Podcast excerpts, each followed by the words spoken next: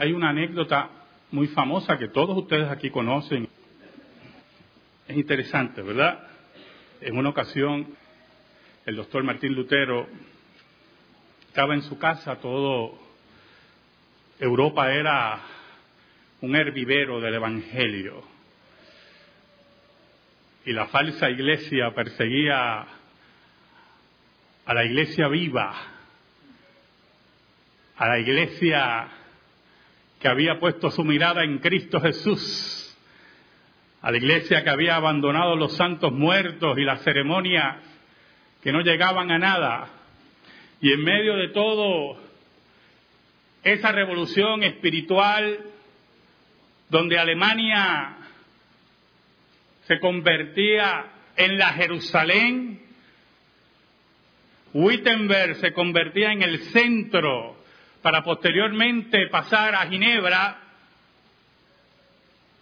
los alemanes, principalmente líderes religiosos alemanes, se acercaron a Lutero y ya estaba en funcionamiento la fundación de la iglesia luterana, de la iglesia evangélica de Alemania. Y esos hombres se acercan a Lutero y le dicen, doctor Lutero, hemos decidido, ellos pensaban que iban con, olvídese, con un regalo para Lutero. No conocían a Lutero. Hemos decidido llamarle a la iglesia alemana iglesia luterana. Y Lutero los escuchó y en su forma muy peculiar, muy importante, porque ese carácter puesto por Dios y esa firmeza fue el motor que cambió el mundo. Porque esto no es para cobardes ni endebles. Esto es para hombres y mujeres capaces de darlo todo por Cristo. Así es que se cambia la historia. Oiga, y el doctor Lutero le dice, ¿quién soy yo gusano hediondo, apestoso, saco de basura, usó otro término, no lo voy a usar desde aquí, para que la iglesia de Cristo lleve mi nombre. ¿Acaso he muerto yo por Cristo o por la iglesia? No quiero que se llamen luteranos, sino quiero que se llamen cristianos. Y por un tiempo obedecieron a Martín Lutero. Cuando Lutero muere, usted ya sabe la historia. Volvamos a la lectura de Primera de Corintios 1 del 10 al 18 y hablemos un poco de lo que enfrentaba el apóstol Pablo. Oramos. Digno eres, Señor, de toda alabanza y de toda gloria. Gracias. Muchas gracias. Tú eres tan bueno y nosotros tan malos. Escóndenos bajo la sombra de la cruz y que tu palabra llegue al corazón de tu pueblo. En el nombre de Jesús oramos. Amén y amén. ¿Sabe, hermanos? Los primeros versículos del 1 Corintios es una salutación, como siempre ocurría en estas cartas, siguiendo un modelo romano, y unas alabanzas a Cristo Jesús. Pero en el versículo 10, Pablo comienza lo que va a ser una de sus cartas más duras y más difíciles. Pero es interesante porque Gálatas, Pablo empezó muy duro. Pero en Corintios Pablo comienza con un ruego. Pablo, el apóstol Pablo, el hombre que Jesús se le apareció personalmente, el hombre puesto para llevar a la iglesia a las grandes verdades del Nuevo Testamento y las revelaciones que recibe de Jesucristo, comienza con un ruego a la iglesia de Corinto. Y ese ruego viene porque a sus oídos había llegado un informe de que la iglesia estaba profundamente dividida. Y usted cuando comienza la lectura de esta parte, de esta epístola, de esta carta, no se sospecha, si usted no conociera la carta, no se sospecha los profundos problemas que hay en Corinto, en la iglesia de Corinto. Pablo comienza por las divisiones. Es interesante que el versículo 10, su ruego,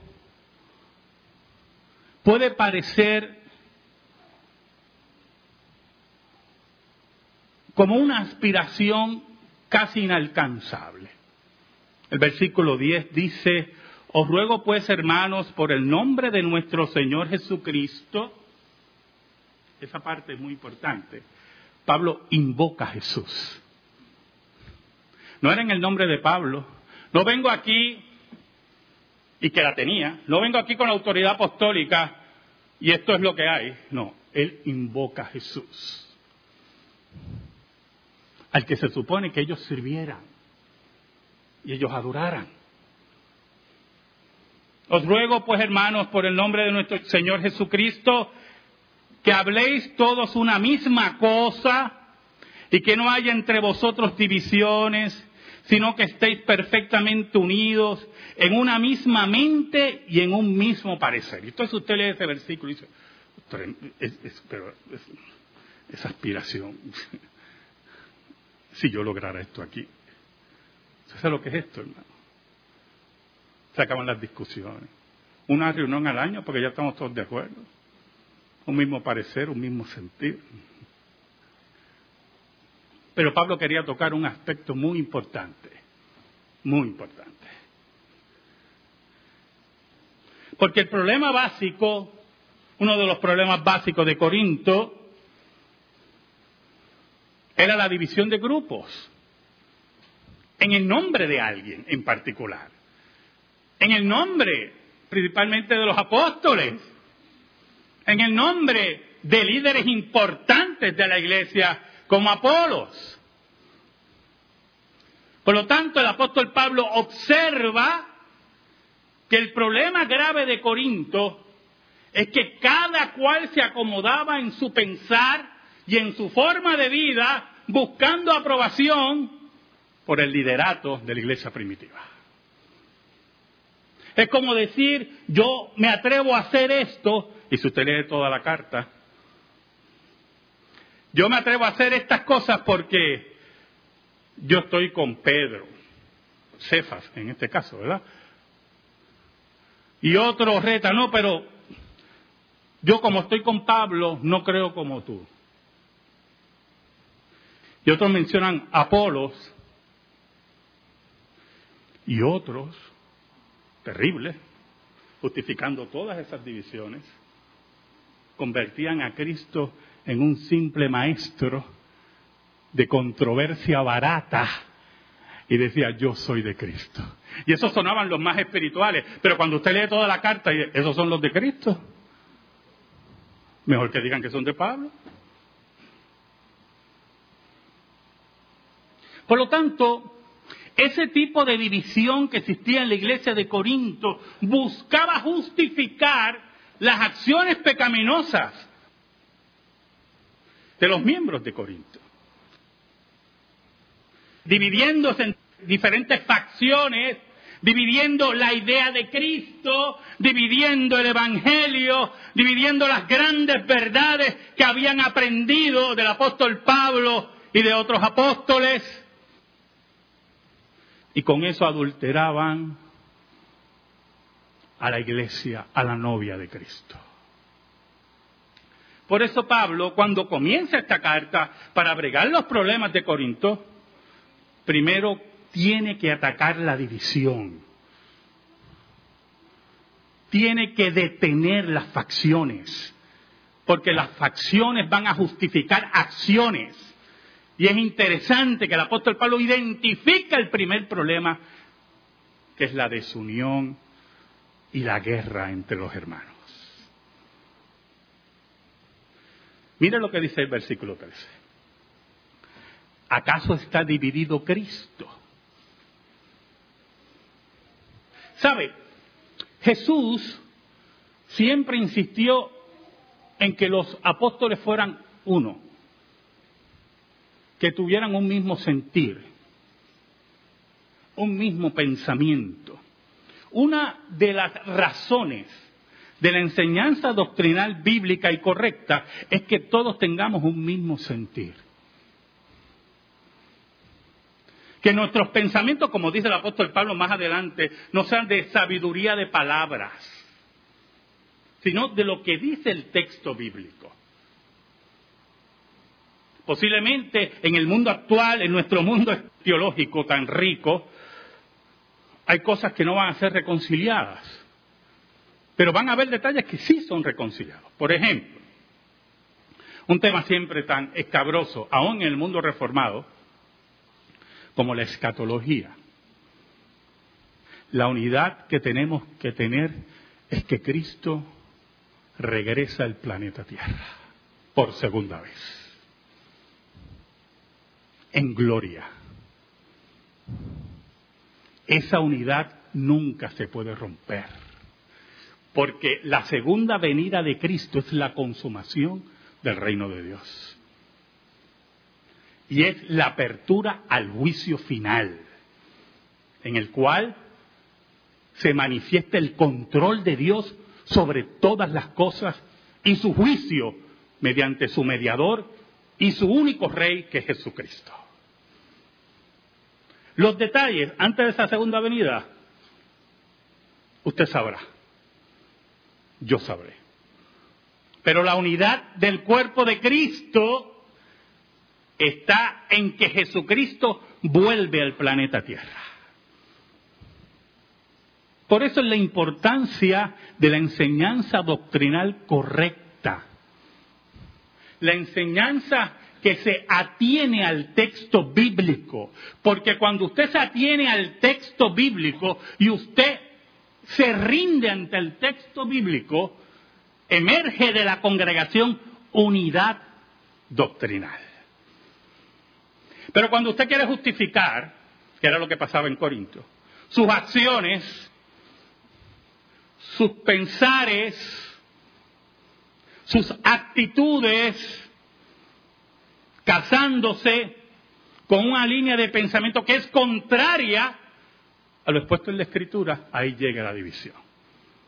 ¿Sabe, hermano? En los años 70, bueno, en los años 60 en Europa surgió un movimiento entre los teólogos liberales. Recuerde que los teólogos liberales, la teología liberal necesita todo el tiempo algo nuevo, porque es mentira. Y por ser mentira necesita algo nuevo, la mentira cansa. ¿Oyó? Y en los años 60 surgió un movimiento en Europa, entre varios teólogos europeos, que se conoció como la muerte de Dios. La muerte de Dios, la teología de la muerte de Dios. Es interesante, acá entre nosotros, que todos esos teólogos ya se murieron y Dios sigue vivo, pero podemos discutir eso después. Y los teólogos de la muerte de Dios, que no vamos a entrar, ¿verdad?, en, en una conferencia, fueron militantes y usted dirá, pero ¿qué contradicción? Hay una peculiaridad interesante, podemos discutirlo un jueves sobre la teología de la muerte de Dios. Algo ya caduco, ¿verdad? Muerto con esos teólogos. Pero esa teología empezó a tocar las puertas de las iglesias evangélicas en Puerto Rico. Principalmente las iglesias del antiguo concilio evangélico Y muchos hermanos se alarmaron porque los pastores que salían del, cementerio, del seminario evangélico, ¿verdad? y venían a pastorear, le decían a esos hermanos de años, algunas veces muchos de ellos pastoreados por los misioneros americanos, y le hablaban de la teología de la muerte de Dios. E incidían en la fe de los hermanos, dividían el cuerpo de Cristo, creaban facciones, creaban divisiones, destruían la esperanza. Por eso Pablo dice, fue crucificado Pablo por vosotros. ¿Hay alguna esperanza en Pablo? ¿Hay alguna esperanza en Pedro? Pero aún más, o fuiste bautizados en el nombre de Pablo. Fueron ustedes llevados de la muerte a la vida por Pablo. Reciben la señal del pacto por Pablo, por Pedro. Esa es la esperanza de ustedes. Esa es la división que está entre ustedes. Esa es la mortandad que está en medio de ustedes. Y entonces en el versículo 14 el apóstol Pablo se pone duro. Doy gracias a Dios de que a ninguno de vosotros he bautizado sino a Crispo y a Gallo. Y entonces uno dice, caramba, palabras duras, y añade el apóstol Pablo, para que ninguno diga que fuiste bautizado en mi nombre. Yo no he venido aquí a crear facciones. Yo no he venido aquí para que mi nombre sea glorificado. No he venido aquí para que me digan que yo soy la excelencia. Aquí Cristo es el centro de la vida de la iglesia. Y esa iglesia no puede estar dividida. Tiene que ser de un pensamiento, de un solo corazón, de un solo espíritu. Porque tiene una razón de ser. Y es que Cristo fue crucificado por ustedes y venció la muerte por ustedes. Ayer, los que son un poquito adictos a las noticias como yo, vieron las protestas alrededor del mundo por la presidencia de Donald Trump. Y yo puse un comentarito así, no voy a hacer que llegaran a casa una protesta, un comentario sencillo y puse, se van a cansar. ¿Sabe por qué se van a cansar, hermano? Porque cuando tú estás con facciones que no hay esperanza, tarde o temprano te vas a cansar. Porque si la esperanza de nosotros son los políticos, si la esperanza de nosotros son los movimientos progresistas, hipócritas. Tarde o temprano te cansas, porque cuando tú estás en ese movimiento buscas un beneficio. Y cuando tú no alcanzas ese beneficio egoísta, te cansas. Pero cuando estamos aquí por el amor de Dios, oiga qué cosa tremenda. Y sabiendo que la vida se nos torna dura, se nos torna difícil. Y cuando el horizonte, el sol se oculta y la luz no llega a nuestras vidas, tenemos la convicción que dice el apóstol Pablo que Cristo murió por nosotros y venció la muerte por nosotros y la esperanza se mantiene viva. Por eso el apóstol Pablo, cuando veía esas divisiones, él se sorprendía y decía, pero Pablo murió por ustedes. Posiblemente alguno de ustedes está pensando, pastor, pero eso es lo mismo que ocurre cuando decimos que somos calvinistas, que somos luteranos, que somos arminianos. ¿Es verdad? Porque si tú crees que Calvino murió por ti, yo te tengo malas noticias. Porque si tu pensamiento en facciones es que ese determina tu vida, o algún teólogo determina tu existencia o tu adoración, tienes graves problemas. Pero como dije al principio, cuando entendemos que la doctrina ha sido correctamente enseñada y entendemos que el camino que ha tomado otros hermanos antes que nosotros, que Dios los llamó como maestros y nos lleva a mirar a Jesús y nos lleva a poner nuestra esperanza en Cristo y nos lleva para elevar siempre en cada culto solo la gloria a Dios entonces la unidad doctrinal nos lleva a adorar a Jesús. ¿Sabe, hermano? Yo conozco calvinistas impíos. Unos cuantos. ¿Oye? Unos cuantos. Tengo un amigo en Facebook. Le digo, ¿cuándo te veo por la iglesia? Él está siempre con cosas doctrinales. Olvídese, ese hombre es Olvídese, es lo más grande que ha habido en, en esta tierra. Y yo siempre le pregunto, ¿cuándo te veo por la iglesia? Y me dice, un día de esto.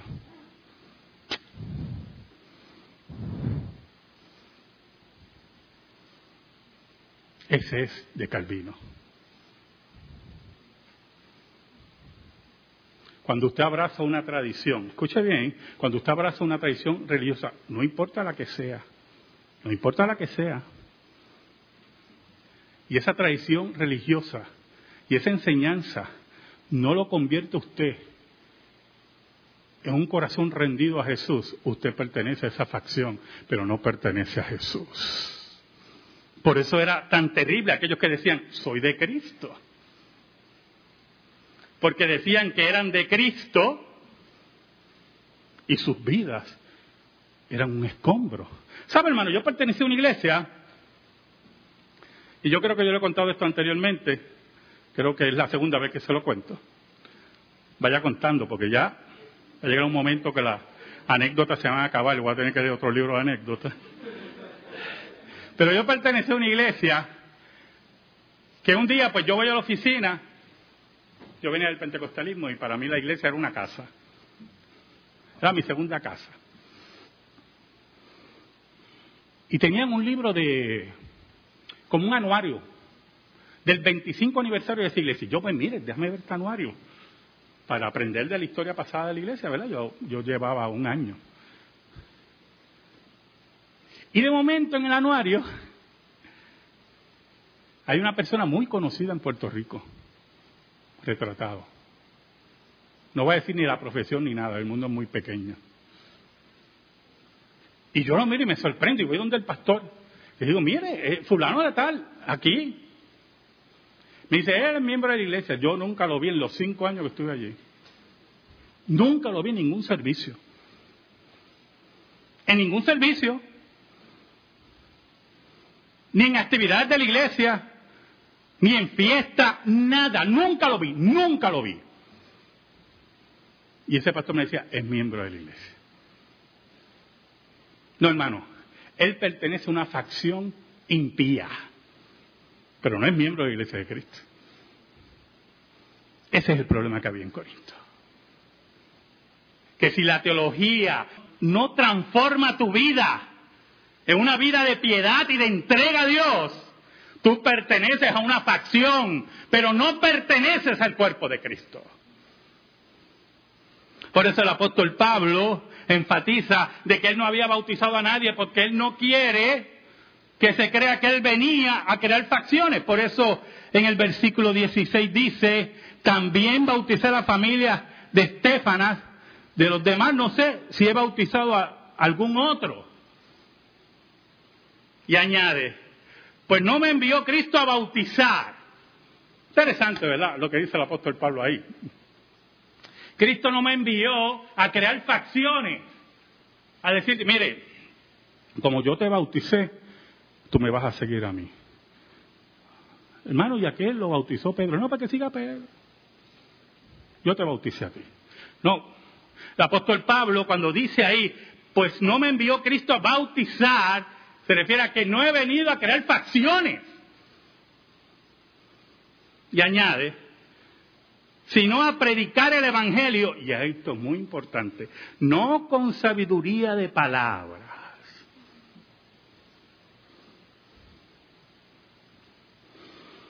Corinto estaba en un lugar donde los cultos paganos eran muy, muy efervescentes y donde también había mucho intercambio filosófico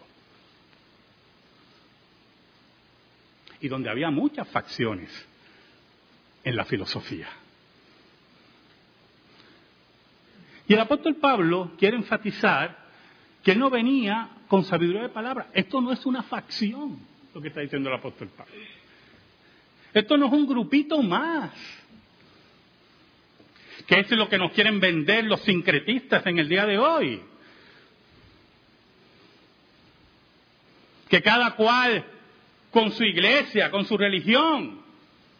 No, hermano, aquí tiene que haber una verdad. Y esa verdad tiene que iniciar y tiene que terminar con la persona de Cristo Jesús que añade el apóstol Pablo, para que no se haga vana la cruz de Cristo. ¿Y qué significa vana? Ahí, en ese contexto, vacío, ¿verdad? Insípido, inservible. Porque si usted se acuerda cuando Pablo fue a Atenas, lo llevaron rápido al Aerópago, ¿verdad? Para que hablara. Porque dice el texto bíblico, ellos siempre estaban buscando oír cosas nuevas. ¿Y por qué la gente quiere oír cosas nuevas? ¿Por qué la gente siempre quiere oír cosas nuevas, hermano? Porque lo que tenía se le convirtió en algo que vano y vacío. Porque es basado en sabiduría humana. Pero cuando usted tiene la palabra viril, la palabra certeza, la palabra única de Cristo, de la teología bíblica, eso nunca se convierte en algo vano. Nunca te cansa. Siempre te llena. Siempre tú lo buscas en el momento de la angustia. Y siempre hablamos, siempre hablamos de juicios que hacemos hablar los creyentes, todos pasamos por lo mismo. Ah, pero buscamos a Cristo cuando tenemos problemas. Hermanos, siempre vamos a ser así. Lamentablemente. ¿Sabe lo, lo tremendo de eso? Que Cristo siempre estará ahí por nosotros. Estará presto para recibirnos. Estará presto para escucharnos. Estará presto para disciplinarnos.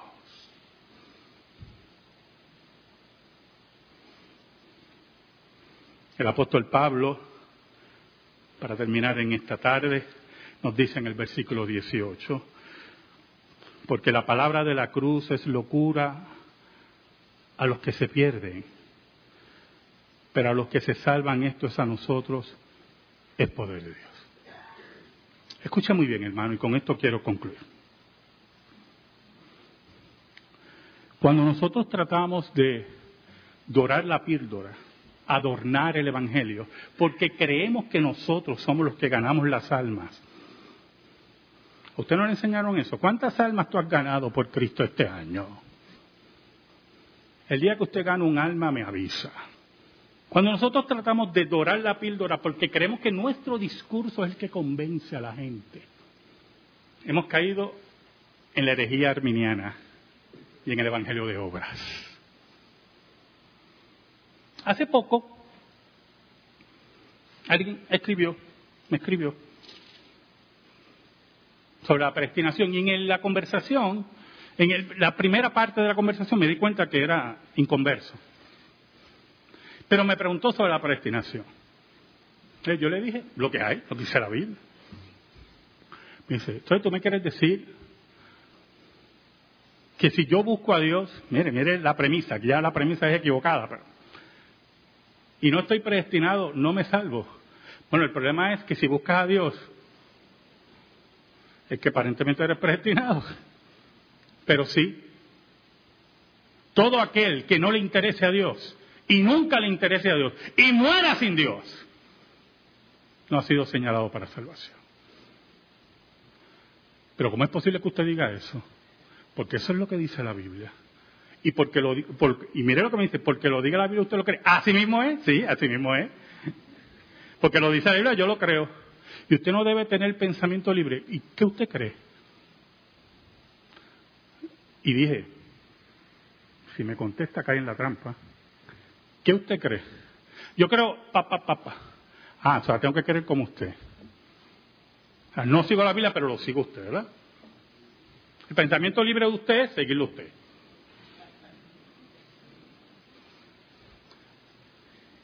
Y me dice, yo no puedo creer en ese Dios. Y yo le dije, no es que usted no va a poder creer nunca en ese Dios si Dios no lo cambia. Usted va a creer en su Dios, su ídolo. Hermano, el apóstol Pablo nos dice que la proclamación del Evangelio, la cruz, es locura. Locura. Porque nosotros estamos aquí todos los domingos adorando a un joven crucificado que usted nunca vio, que nunca escribió un libro, que no salió de Israel, y usted cree que ese sacrificio de ese joven lo salva usted de la condenación eterna. Y cree que es Dios, ese joven. Y cree que nació de una virgen. Estamos aumentando aquí las locuras. Y cree que al tercer día venció la muerte. Yo lo creo porque esta es la locura de Dios. Lo que el mundo diría, lo débil de Dios, lo que Pablo decía, lo débil de Dios. Eso débil de Dios es la fuerza vibrante y triunfante final de la iglesia. Y cuando lleguen los últimos tiempos, ese que ellos consideran débil, juzgará uno a uno, uno a uno. Y será el día del lloro y el crujir de dientes. Hermanos, solamente se permite una facción, un solo camino, una sola enseñanza, la de Cristo Jesús, que es nuestro Rey. Amén. Te damos gracias, Señor. Y te pido en esta hora, tú que eres bueno, que nos ayudes en este camino en el nombre de Jesús. Amén. Y amén. Estamos en silencio, hermanos.